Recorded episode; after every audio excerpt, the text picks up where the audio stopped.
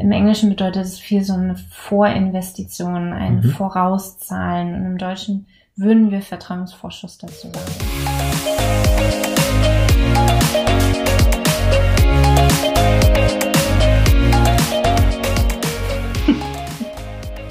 Ist ja flexibel, ne?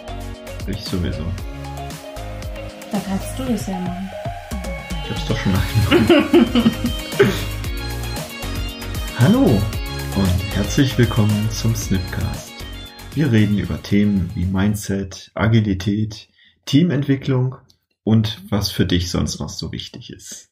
Schön, dass du dabei bist und los geht's. Du lachst so. Das letzte Mal haben wir darüber gesprochen, dass ich dich bei der Aussage erwischt habe, äh, Flexibilität bestimmt unser Leben. Und das challenge ich heute. Denn Wie ich schon merke, weil ich das Intro einsprechen durfte. Denn ich habe ein ganz schönes Zitat gehört und das ist Trust is everything we do. Uh. Ja, Vertrauen ist alles, was wir tun. Und ich möchte heute mit dir über Vertrauen sprechen. Cool. Ja. Ich vertraue dir. Ähm, ich glaube tatsächlich, dass Vertrauen ein super wichtiger Grundbestandteil ist von so ziemlich allem, was wir tun. Zumindest alles, was auf irgendeiner Beziehungsebene relevant ist. Also für mich existiert Vertrauen vor allen Dingen auf einer Beziehungsebene. Und ich höre jetzt schon, wie es in dir laut schreit mit, was ist mit Selbstvertrauen? Ähm, Stimmt, gut beobachtet. Und ich glaube tatsächlich, dass da der Kern ist, dass, also ich bin der festen Überzeugung, dass wir auch zu uns selber eine Beziehung führen. Äh, Und das ist so die, die Selbstvertrauen-Schiene. Also ein Vertrauen gibt es mir selbst gegenüber und anderen gegenüber. Ich glaube sogar, das eine geht nicht ohne das andere. Ja, da sind wir jetzt aber schon fast bei der Paarberatung. Ja, Okay. warum nicht? Also, wieso ist Vertrauens in, in der Paarberatung etwas anderes als jetzt zum Beispiel im beruflichen Kontext oder zur Bäckersfrau oder ähnliches? Das ist eine gute Frage. Ist ähm, Danke. eine Beziehung. Also viele kennen das ja auch mit, mit guten Freunden und tatsächlich auch mit Kollegen. Also so die beste Kollegin im Büro oder es heißt ja auch so schön die Büroehe und das hat ja viel von Beziehung. Ich hatte meine Büroehe übrigens mit einem Mann. Das stimmt. Und ich habe die Büroehe mit dem gleichen Mann jetzt dir nachfolgend. Das ist auch, das klingt falsch. ja, Genau. also ich, ich glaube, Vertrauen ist unglaublich wichtig. Wir hatten das sogar in der ersten Folge Mindset angesprochen, vielleicht erinnerst du dich sogar Ja. noch, wie wichtig das vor allem in einer Coaching-Situation ist, dass ich meinem Gegenüber vertrauen kann. Oh ja. weil das Coaching sonst nicht funktionieren würde. Ich, ich glaube auch jeglicher Schulungskontext hätte dann an der Stelle Probleme, wenn ich meinem Gegenüber nicht vertrauen könnte. Mhm. Und ich glaube, da steckt eben viel drin. Mhm. Ich finde noch ganz interessant, dass es gibt verschiedene Theorien, woher Vertrauen kommt. Also da sind wir jetzt eher so in der Psychologenschiene oder Soziologenschiene. Die gucken sich nämlich ganz genau an, wie Vertra Vertrauen entsteht. Und also Oh, Ich wusste, dass das was für dich ist. Ist aus der Psychologie-Schiene. Das dachte ich mir schon. Und es gibt ähm, tatsächlich verschiedene äh, Forschungsgebiete oder Genre, die eine ganz unterschiedliche Perspektive auf das Thema, woher kommt eigentlich Vertrauen? Also wenn wir uns vertrauen, woher kommt dieses Gefühl des Vertrauens oder diese Einstellung oder wie auch immer wir Vertrauen beschreiben wollen. Und Da so. genau so ungefähr so knapp, ja, Solarplexus, was ist das? Äh, oder? Knapp unterm Herzen. Lieber Zuhörer, spür mal in dich rein. Wo kommt es genau her? Äh, und dann gibt es Bereiche wie die Psychologie, Entwicklungspsychologie, die im Wesentlichen sagen, Vertrauen ist etwas Gelerntes. Das haben wir erfahren. Das Mhm. ist uns passiert. Uns hat das jemand vorgelebt, wie das aussieht, wenn wir jemandem vertrauen können. Also im Wesentlichen und ganz kurz und knapp zusammengepackt. Wir haben unsere Eltern gesehen, wie sie Menschen vertrauen und entsprechend diesem Verhaltensmuster folgend haben wir gelernt, dass wir vertrauen können. Also wenn wir als ganz kleiner Säugling geschrien haben, dann ist jemand gekommen und hat uns äh, hochgehoben, hat uns was zu essen angeboten, hat uns frisch gemacht, hat uns beschäftigt, hat unsere Bedürfnisse erfüllt. Und daher entsteht entwicklungspsychologisch betrachtet Vertrauen. Jemand ist da und kümmert sich. Oh, okay, cool. Ich find's cool von daher, weil ich hätte ich hätte etwas andersrum betrachtet. Ja an der Stelle und tatsächlich ein Hauch früher. Ich hätte gesagt, hm, dass so ein Säugling mit Vertrauen auf die Welt kommt, mhm. eben zu den Eltern, weil es anders nicht geht. Mhm. Also es muss ja irgendjemanden vertrauen, dass sich jemand halt um einen kümmert und irgendwie die, die ersten Monate am Leben erhält. Mhm. Und dass es anders nicht geht. Und dass das, also ich hätte jetzt tatsächlich geglaubt, das ist, das ist von der Natur mitgegeben. Das mhm. ist zumindest gegenüber den Eltern in den ersten Monaten oder auch Jahren, da ein gewisses Grundvertrauen schon im Grundsetting mit drin ist. Das äh, wäre für mich eher ein Forschungsgebiet der Anthropologie und auch da dürfen mir unsere Hörer widersprechen, dass wir Menschen und übrigens auch viele Tiere mit einem Grundvertrauen auf die Welt kommen. Also jedes Kind wird mit Vertrauen geboren. Punkt. Das ist eine Schlussfolgerung aus Beobachtungen, die man getan hat. Bei Enten bei Enten vielleicht auch. Also ich, ich kenne diese Geschichten, dass das, wenn man so so ein Entenküken halt direkt beim Schlüpfen aus dem Ei, das erste, was es sieht, wird die Prägung, genau, genau wird auf die Eltern geprägt. Ja. Und dementsprechend verfolgen die durchaus dann auch ganz gerne Menschen, wenn die dabei waren. Mhm. Und die Komponente, auf die ich hinaus wollte, war noch eine andere. Das dachte ich mir. Und zwar die Kooperation also Anthropologie ja. oder Soziologie, die betrachten eher das, wie, wie verhalten wir uns denn in Gesellschaft. Und da ist Kooperation ein beobachtbares Verhalten, das häufig gleichgesetzt wird mit Vertrauen. Also Menschen, die denen mhm. Vertrauen zugesprochen wird, zeigen häufig kooperatives Verhalten. Mhm. Also ja, da, da gehe ich mit. Und wärst du in so einem System, also ich, ich weiß, was sich mit Spieltheorie beschäftigt, ja, von daher passt das ganz gut. Äh, wär's, wär's in, in, so, in so einer kooperativen Situation dann nicht für mich als Einzelperson besser, dieses Vertrauen auszunutzen? Also für die Gruppe wäre es mhm. natürlich schlechter, das, das glaube ich. Nur als Einzelperson, und das haben ja auch spieltheoretische Tests, glaube ich, bewiesen, mhm. dass zumindest eine Zeit lang wäre ich ganz weit vorne. Mhm. Da haben wir einen ganz tollen Mechanismus in unserem Körper. Mhm. Das sind im Wesentlichen Endorphine und andere Neurotransmitter. Die mag ich, die kleinen Dinger. andere Neurotransmitter, die uns ein gutes Gefühl geben. Und die wollen die langfristig gesehen möglichst viele Situationen schaffen, in denen wir gute Gefühle haben. Und Kooperation belohnt unser Körper von sich aus mit ah. Endorphin. Und okay. deswegen neigen ganz, ganz viele Menschen, nicht alle, jeder kennt Ausnahmen. Äh, die meisten Menschen neigen dazu, langfristig kooperativ zu sein. Deswegen, auch das ist bei Spieltheorie ja nachgewiesen, dass es sich kurzfristig lohnt, nicht kooperativ zu sein und langfristig aber äh, lohnenswerter ist, kooperativ zu sein in einem kooperativen System, also situativ abhängig. Mhm. Und da wir alle belohnt werden, wenn wir kooperativ sind mit Glücksgefühlen, mit richtig Schmetterlingen im Bauch und äh, rosa Wangen und was alles dazugehört, da gehen wir abends richtig glücklich nach Hause, wenn wir kooperativ gewesen sind den ganzen Tag, ist das die Strategie, die wir alle ganz unbewusst äh, verfolgen. Einfach weil es uns glücklich macht. Also mhm. Vertrauen und Kooperation macht glücklich. Cool. Mhm. Ich finde, in, wenn wir schon da und, angekommen sind, achso, du wolltest noch? Ja, wenn dem so ist, dass das glücklich macht. Und ich kann mir das durchaus vorstellen. Weshalb ist dann gerade unsere, unsere ganze Wirtschaftskultur darauf ausgelegt, mit Wettbewerb ist das Beste fürs System? Hm.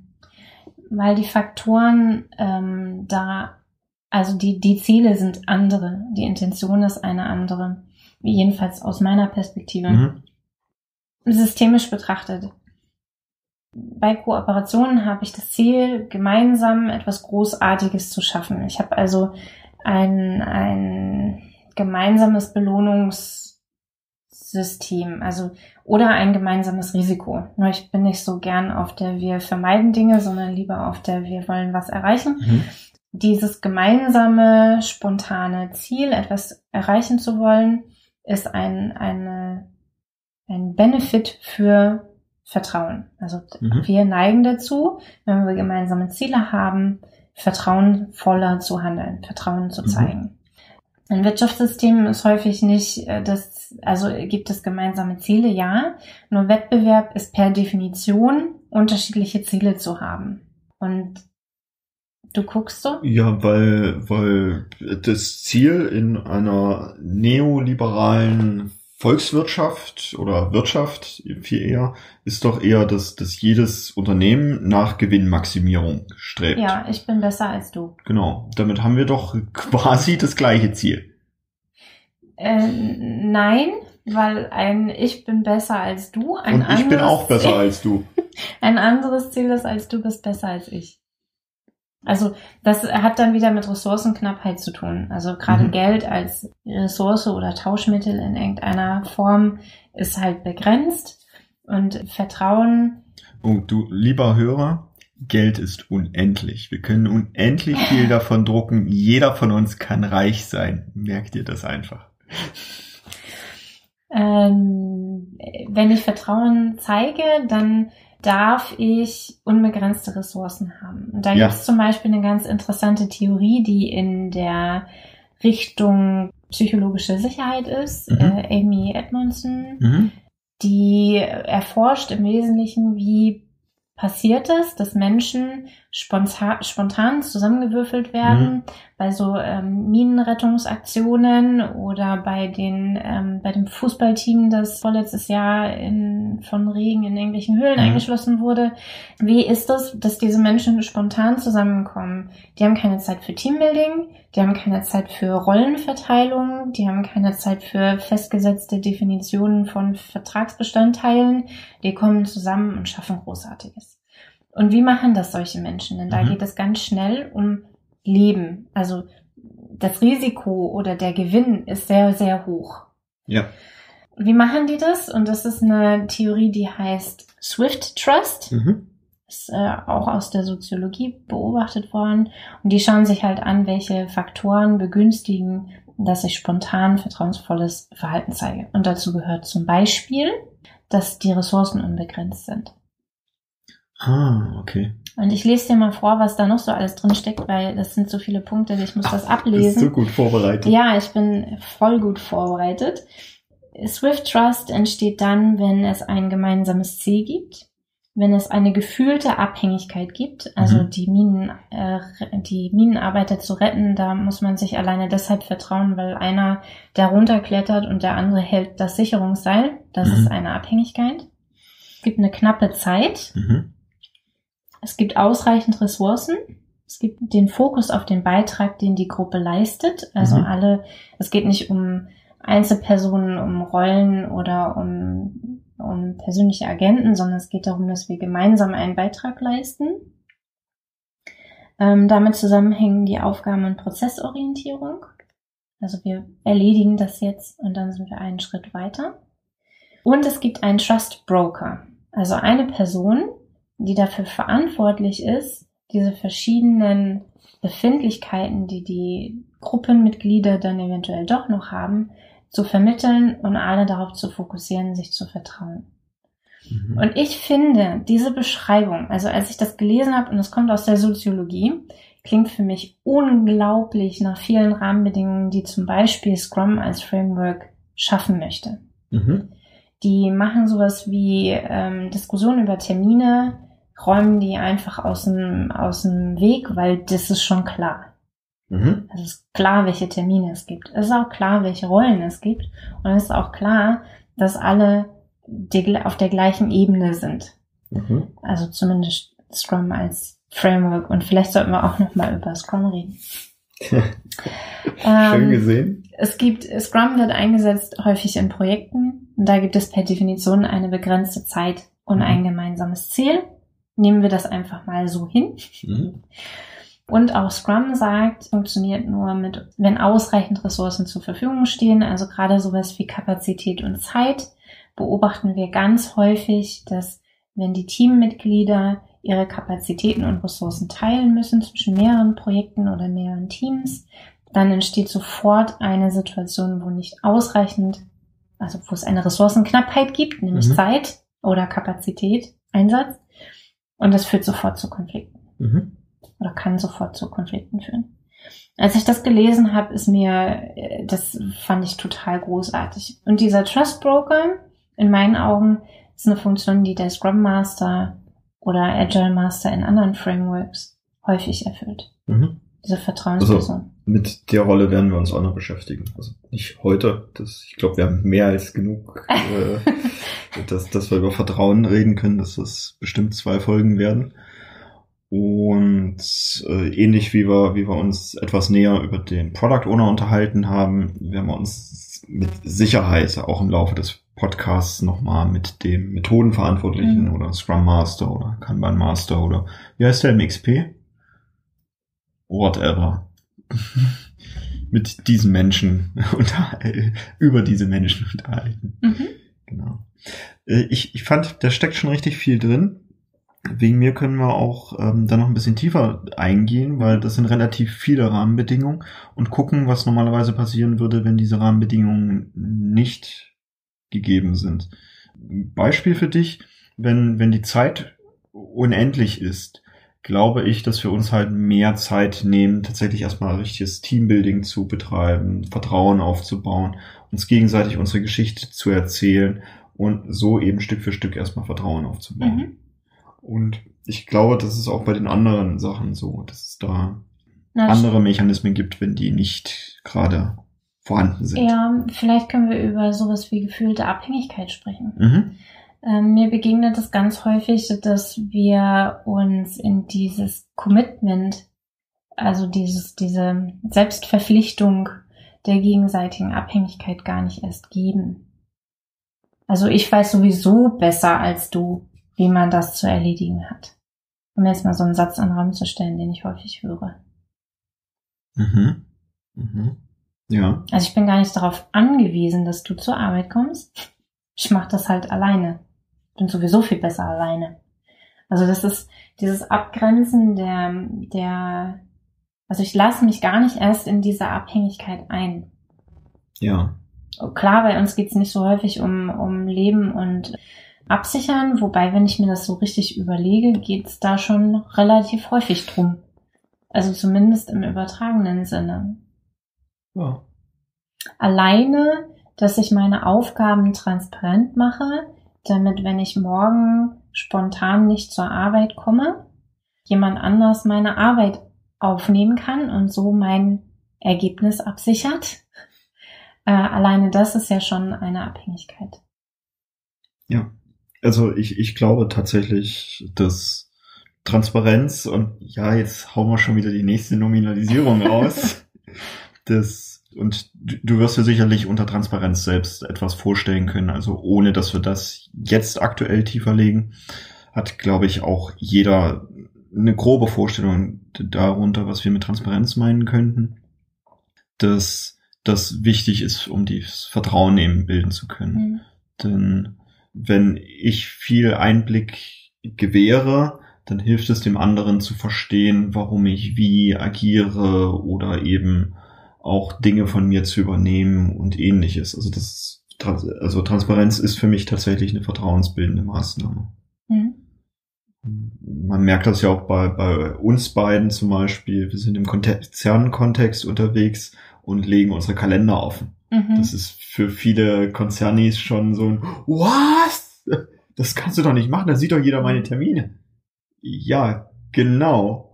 Und dann weiß auch jeder, wann man wo ist, wann man wie verfügbar ist. Mhm. Also ich mag das zum Beispiel unglaublich, wenn die Menschen in meinen Kalender gucken und feststellen, dass ich zufällig in der Nähe bin und wir dann kurz noch einen Kaffee trinken und uns über irgendwelche Themen unterhalten. Also meist wie es in den jeweiligen Teams läuft und ähnliches. Was wir da zeigen, ist ein Vertrauensvorschuss. Ja. Äh, und da würde ich gerne einen Marker dran setzen, weil da gibt es noch ein bisschen mehr zu erzählen.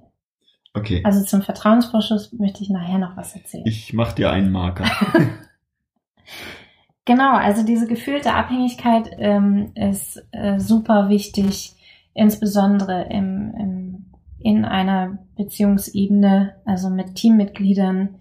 Ähm, wenn wir jetzt mal auf die Teamentwicklung schauen, diese, diese gefühlte Abhängigkeit auch dem Team bewusst zu machen und sie da auch bewusst reinzubringen in diese gefühlte Abhängigkeit. Und es braucht manchmal auch ein bisschen Zeit, die wir ja offensichtlich eine knappe Ressource haben.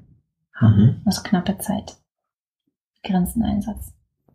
Und auch dafür haben wir ja Lösungen, denn wir arbeiten zumindest in Scrum und auch in vielen anderen Frameworks, OKR.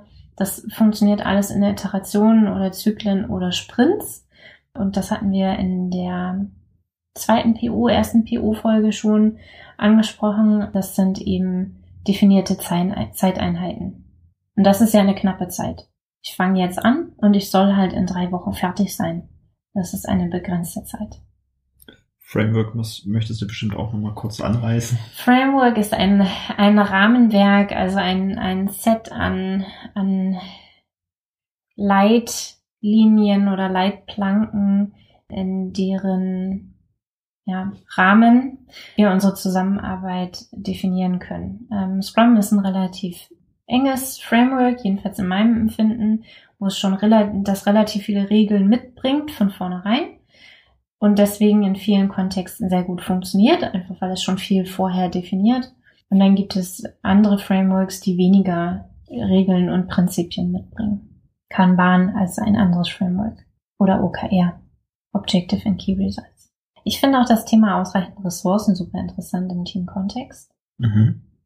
Wie schaffe ich es, insbesondere auch in einem Konzernkontext, ausreichend Ressourcen da zu haben. Und mit Ressourcen meine ich, jeder Einzelne ist anwesend, hat Kapazitäten, hat das Know-how, das wir im Projekt brauchen fürs gemeinsame Ziel. Also Ressourcen betrachtet ja wirtschaftlich und auch sozioökonomisch gesehen unglaublich viele Faktoren. Das finde ich super interessant, weil das in Teams herzustellen ist häufig eine eine ewige Diskussion mit allen möglichen Bereichen, weil wir es einfach so gewohnt sind, dass Multitasking was Tolles ist. Also wir Frauen, liebe Zuhörerinnen, wir sind ja alle total super in Multitasking, heißt es, und ähm, ich finde, da gibt es ganz große, großartige Übungen, wie zum Beispiel das Name Game. Das könnt ihr einfach mal googeln, wie einfach das ist, Multi zu tasken. Wir können das nämlich unglaublich schlecht und überschätzen uns da regelmäßig. Also nicht nur wir Frauen, sondern wir Menschen. Ich glaube, echtes Multitasking können wir Menschen maximal in sehr begrenzten Bereichen. Also, dass ich vielleicht eine kognitive Fähigkeit und eine motorische Fähigkeit gleichzeitig hernehme. Und wenn ich eins davon irgendwie im Unterbewusstsein automatisiert habe, dann kriege ich es vielleicht hin. Also ähm, Autofahren und auf die Straße gucken. Da kriege ich es vielleicht noch so hin. Und mhm. meistens ist es sequenzielles Multitasking. Und es sind ja dann auch gleichartige Aufgaben. Also ähm, ich habe früher viel getanzt. Wenn ich tanze, kann ich gleichzeitig mitsingen. Ich kann auch gleichzeitig mich unterhalten mit meinem Tanzpartner. Also das ist jetzt Paartanz, von dem ich spreche. Das geht schon, einfach weil die Bewegungen beim Tanzen so einstudiert sind, so gleichartig sind, dass ich mich bewusst auf etwas anderes konzentrieren kann. Und auch psychologisch gibt es ja äh, genügend Nachweise, dass wir unwillkürliche Reaktionen zeigen. Also sowas wie Schwitzen, wenn wir nervös werden oder äh, dass wir den Schmerz häufig, also wenn wir uns irgendwo schneiden oder was, den Schmerz häufig schon spüren, bevor wir wirklich bewusst registriert haben, äh, dass wir uns gerade in den Finger schneiden. Also dass die Bewegung zu Ende ist, gestoppt wird, bevor wir überhaupt wissen, was passiert ist. Mhm. Also ja, es gibt unwillkürliche oder willkürliche Handlungen, die trotzdem funktionieren. Parallel, halbwegs parallel. Gut, jetzt sind wir ja wieder ein ganzes Stück abgeschwiftet. Ich finde, wieder. das ist tatsächlich gar nicht so weit weg. Ja. Weil diese, diese ausreichend Ressourcen führen dazu, dass wir fokussiert arbeiten können. Ja, Ich habe alles da, was mhm. ich brauche, um meine Arbeit zu erledigen. Ich brauche mich nicht darum kümmern, dieses Rahmenbeiwerk mhm. ranzukriegen. Ja, ich habe den, den Kopf mehr frei zum, zum Arbeiten. Genau. Ich habe keinen ja. Task-Switch, weil ich meine Kapazität aufteilen muss ja. zwischen verschiedenen Zielen. Mhm. Ich habe genau ein Ziel und ich kann alles, was ich habe, dafür einsetzen. Mhm. Und äh, häufig gibt es in den Projekten in, in vielen agilen Frameworks dann ja noch jemanden, der zusätzlich dafür da ist, den Weg freizuräumen, damit ich wirklich einfach nur arbeiten kann. Mhm. Ja. Und das sind auch Dinge, die ich durchaus in Taskforces und ähnliches auch, ja. auch registriere, eben um wieder auf diese, dieses äh, Swift äh, Trust mhm. zurückzukommen, ähm, wo ja eben die Teams einfach so zusammengewürfelt werden, aber die sind dann voll da und ja, das Vertrauen funktioniert genau. einfacher in der Situation. Genau. Ja. ja, ich finde bei Swift Trust noch erwähnenswert, dass es eine temporäre Situation ist. Wenn diese Gruppe an Menschen länger miteinander arbeitet und bitte legt mich jetzt nicht fest auf, wie lang ist länger, also ab wo kommt der Zeitpunkt, dann müssen die ihr Empfinden, was Vertrauen angeht, neu abstecken. Also Swift Trust mhm. ist etwas, was spontan entsteht. Mhm. Auch soziologisch gesehen entscheiden wir, ob wir jemandem vertrauen oder nicht, in wenigen Millisekunden. Das mhm. ist eine super spontane Reaktion die hält eine ganze Weile an, weil wir für das Kooperative ja von unserem Hirn mit Endorphinen belohnt werden. Ähm, und irgendwann hat sich der Körper dran gewöhnt und darf dann den Begriff von Vertrauen neu ausloten. Also kann ich der Person, der ich bis hierhin Vertrauen geschenkt habe, wirklich vertrauen. Und wenn du magst, komme ich jetzt zu dem Begriff Vertrauensvorschuss zurück. Echt? Die wollte ich eigentlich mit in die nächste Folge nehmen. können wir auch, können wir auch in die nächste Folge nein, Nein, nein, nein. Bitte gern. Ich finde nämlich äh, Vertrauensvorschuss ganz, ganz witzig, weil es zum Vertrauensvorschuss, da gibt es ein englisches Wort für. Das ist Redemption. Aha, Wer jetzt ja. an Red Dead Redemption denkt, ja. Äh, Redemption. Und das ist mehr, also deutsch übersetzt wäre es am ehesten der Vertrauensvorschuss. Mhm. Im Englischen ist das aber nicht ganz so spezifisch ein Vorschuss. Also es, im Englischen bedeutet es viel so eine Vorinvestition, ein mhm. Vorauszahlen. Und im Deutschen würden wir Vertrauensvorschuss dazu sagen. Und das finde ich total interessant, dass es tatsächlich Wörter gibt, die es im Englischen gibt, die auch nur das bedeuten. Und im Deutschen gibt es dafür kein richtiges, also für mich ist Vertrauensvorschuss jetzt das dichteste Wort dran ist ja bei Commitment auch ähnlich. Genau, bei Commitment, Selbstverpflichtung ist so, hm, mhm. ja, stimmt. Und das fand ich total interessant. Und über Vertrauensvorschuss habe ich mich noch ein bisschen erkundigt. Wie entsteht denn dieser Vertrauensvorschuss? Und dass Vertrauensvorschuss auch ein Kreislauf ist. Mhm. Jetzt habe ich dich gleich abgehangen nein, nein, nein, nein. Ich, ich, also ich stelle mir das mit dem Kreislauf tatsächlich so vor. Ich, ich kriege ja dann wieder was zurück. Mhm. Und deshalb gebe ich halt wieder was und dann kriege ich wieder was zurück. Mhm. Und das, das könnte ich mir durchaus auch wie so eine Spirale vorstellen, die, die sich halt immer mehr dann auch mhm. steigert. Genau, ist ein bisschen wie Spieltheorie, ne? Ja. Funktioniert aber in, also ja, diese Form von Vertrauensvorschuss gibt es. Ich finde noch ganz interessant, das Wort Vergebung mit reinzubringen.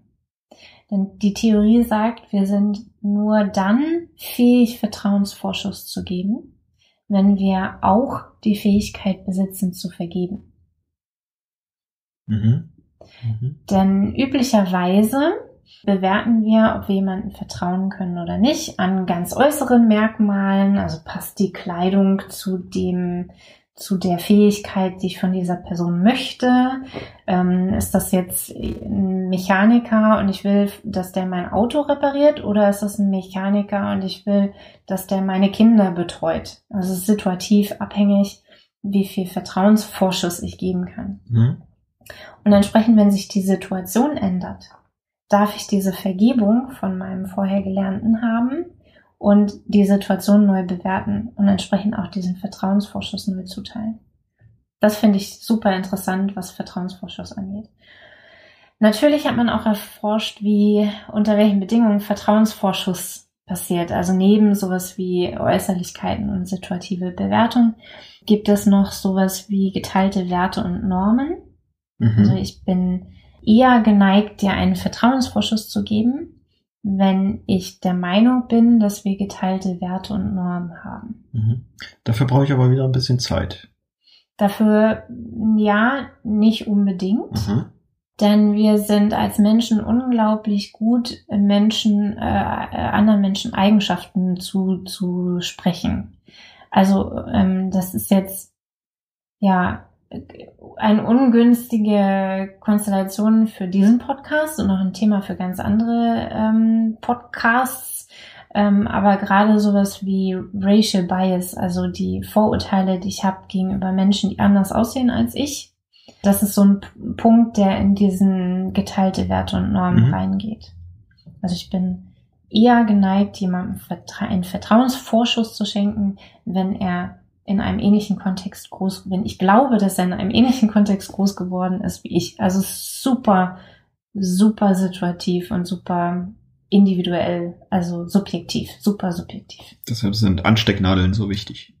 Deswegen sind Anstecknadeln so wichtig, dass man gleich sehen kann, was für Normen und Werte ich habe. Genau, gleicher Club. Genau, das geht auch in die Richtung zugeschriebene äh, oder wahrgenommene Eigenschaften. Also wenn jemand viel lächelt, dann bewerte ich diese Person als eher fröhlichen, harmlosen Menschen und bin deswegen eher geneigt, Vertrauen zu schenken. Ganz witzig sowas, finde ich. Und beobachtete Kooperation ist so der dritte Faktor, der in diesen Vertrauensvorschussbereich reingeht. Äh, also wenn ich dich dabei beobachte, wie du mit jemandem kooperierst, dann habe ich eher Vertrauen, also diesen Vertrauensvorschuss für dich. Weshalb zum Beispiel beim, beim äh, Dating es wunderbar funktioniert, wenn man ein Hund oder ein Kind oder, na, also wenn man diese Form von Kooperation zeigen kann oder im Verein ist oder sich sozial engagiert oder oder oder das ist eine Form von Kooperation. Ich habe da eine Geschichte, das ist im Verein mir auch schon mal nach hinten losgegangen. ja. Also ich bin in der Tanzsparte und wir hatten einen Auftritt und da logischerweise auch mit vielen Kindern und die Herausforderung ist durchaus die, die, Kinder währenddessen sie quasi noch hinter der Bühne warten müssen äh, irgendwie zu betreuen und dass die halt nicht ausbüchsen dass sie zur rechten Zeit auch am rechten Ort dann sind. Und die haben logischerweise viel, viel anderes im Kopf. Und dann gibt es auch manchmal Situationen, dass eben gerade die Menschen, die sich viel um die Betreuung kümmern, eben gerade auch auf der Bühne sind und dementsprechend hinten sich nicht so sehr um die Kinder kümmern können. Und da war mal eine Situation zu einer, zu einer Weihnachtsveranstaltung, ein Auftritt. Und da sind ein paar Kinder ausgebüxt und ich war auch, also ich gehöre zum Verein und ich war, war da auch hinter der Bühne in der Nähe. Ich war aber, ich war aber nicht zur, zur Betreuung da. Und ich dachte mir, ich nehme ich, nehme ich den Kindern ein bisschen an und das war in, in, in der Schule und die hatten da auch viele Aquarien mit Fischen und sowas. Und dann dachte ich mir, ach, super Beschäftigung und die Kinder, die haben sich da total gefreut und war für mich dann auch easy, die, die zu beobachten, äh, weil ich nicht viel zu tun hatte, weil dadurch, dass ich auf die Fische fokussiert waren, waren die einfach nur vor den Aquarien und büchsten halt nicht noch weiter aus. Was allerdings dazu geführt hatte, dass sie dann schnell auch noch den anderen Kindern Bescheid geben wollten, dass die sich Fische begucken können, wenn die halt zu mir kommen. Und dadurch hatte sich das relativ schnell ergeben, dass ich plötzlich viele Kinder um mich herum hatte, die alle mit mir Fische gucken wollten und plötzlich dann auch sehr ärgerliche Betreuer wieder auf mich zukamen mit, ach, du bist der Mann, mit dem die Kinder Fische gucken. Das kam irgendwie nicht so gut an.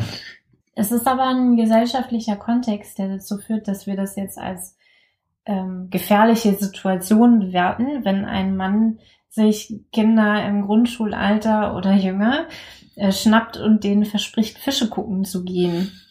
Üblicherweise ist das kooperatives Verhalten, was dazu führt, dass wir Vertrauensforscher schenken. Mhm.